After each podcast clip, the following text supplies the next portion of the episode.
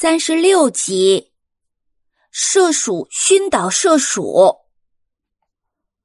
看到狸猫太太乖乖的配合检查，骆驼馆长的眼睛里都闪出泪花了。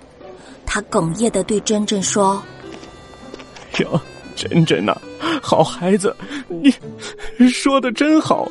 我我们守护的东西，看起来可能不过是普通的石头和木头。”但真正守护的始终是国家的文化传统啊！嗯，我们一路追踪着坏蛋，就是希望能够用自己的力量保护文物。真真都觉得不好意思了，他刚才比较冲动，反驳轻视文物价值的狸猫太太，现在缓过神儿来，觉得自己一开始有点不礼貌哦。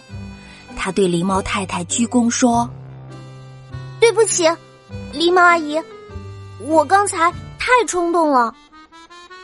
已经接受完检查的狸猫太太看到珍珍这样，轻轻的叹了一口气：“哎呀，小家伙，你不用道歉的。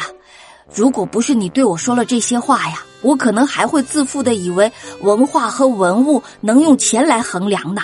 你是个很棒的老师。”夸完了珍珍，狸猫太太又对小伙伴们说。你们都是勇敢的好孩子，我自愧不如啊！要是有什么我能帮上忙的，你们尽管开口。爱转了转眼珠，跳到珍珍的肩膀上，对着珍珍的耳朵说起了悄悄话。珍珍眨眨眼，又点点头，然后对狸猫太太说：“嗯，狸猫阿姨，现在还真有一件事儿需要帮忙呢。”说着。爱又跳到了狸猫太太的肩膀上，又对他说了几句悄悄话。小绵羊和特特在一边看得着急，拉着珍珍追问：“到底说什么呢？”珍珍说：“嗯，爱建议借用狸猫阿姨的大嗓门，帮咱们号召一下抓坏蛋的事儿。”就在这个时候，有一些接受完检查的游客正准备离开呢。狸猫太太清了清嗓子，用她的大嗓门号召大家说：“嗯嗯，各位这些可爱的小家伙，想要提醒大家，现在我们身边可能就隐藏着破坏文物、偷窃文物的嫌疑犯，请大家留意一下，嫌疑犯是跛脚的臭鼬，善于伪装的射鼠。”游客们听了一片哗然，纷纷观察身边的陌生面孔。真正飞了起来。仔细盯着游客中是否有异动。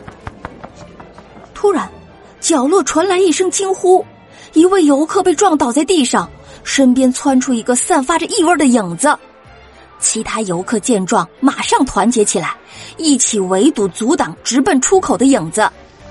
但是那个影子狡猾又灵活，他用假动作闪来闪去，从缝隙里钻了过去。珍珍赶紧提醒大家。啊，小心！他们会放出让人麻痹昏迷的气体。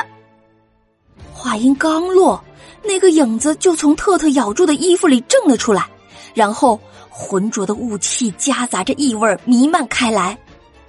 特特眼看就要被熏倒了，身后却吹来了一阵巨大的风，一下就把那些雾气吹走了。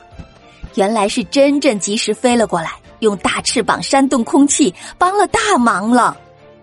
结果啊，这些雾气全都吹到放毒物的始作俑者身上去了。珍珍看了看昏倒在地上的家伙，正是那个坏蛋射鼠。